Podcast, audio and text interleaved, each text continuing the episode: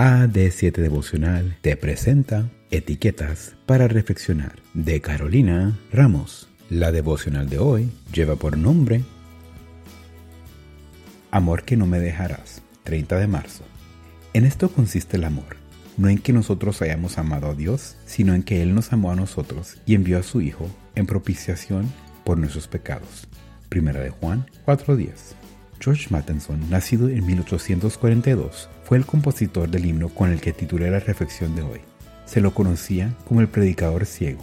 Desde pequeño tuvo que usar lentes especiales, muy gruesos. Al principio podía ver un poco si se sentaba cerca de las ventanas, pero al crecer solo podía ver sombras.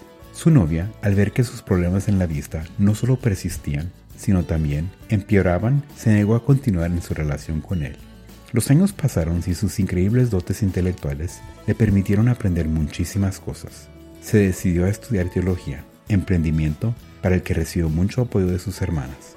Se convirtió en un exitoso orador, muy optimista a pesar de todo.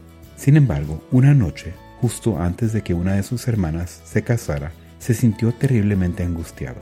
Una mujer, su amor, lo había dejado, pero Dios no lo haría. De él habla en, habla en este himno que compuso en ese momento de sumo sufrimiento.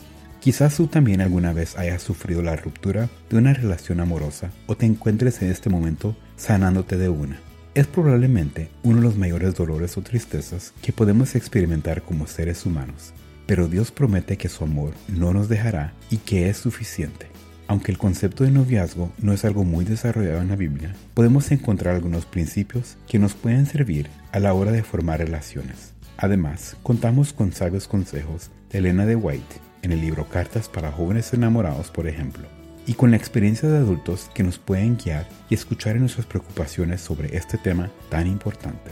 No es algo para avergonzarse y quizás el hecho de hablarlo más nos ahorraría algunas equivocaciones fácilmente evitables y muchos corazones rotos. Él puede llenar cualquier vacío y las etapas de soltería, si son bien empleadas, pueden ser de gran crecimiento y de una mayor intimidad con Dios. Él se preocupa por esos detalles y anhela, además de darnos consuelo en momentos de excepción, recordarnos que cuando Él está en el centro de las relaciones, aunque éstas sean de amistad, podemos sentir plenitud.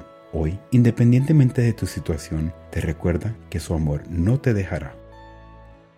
Gracias por escuchar. No olvides que puedes interactuar con nosotros a través de nuestras redes sociales en Facebook, YouTube e Instagram como AD7 Devocional. ¡Chao!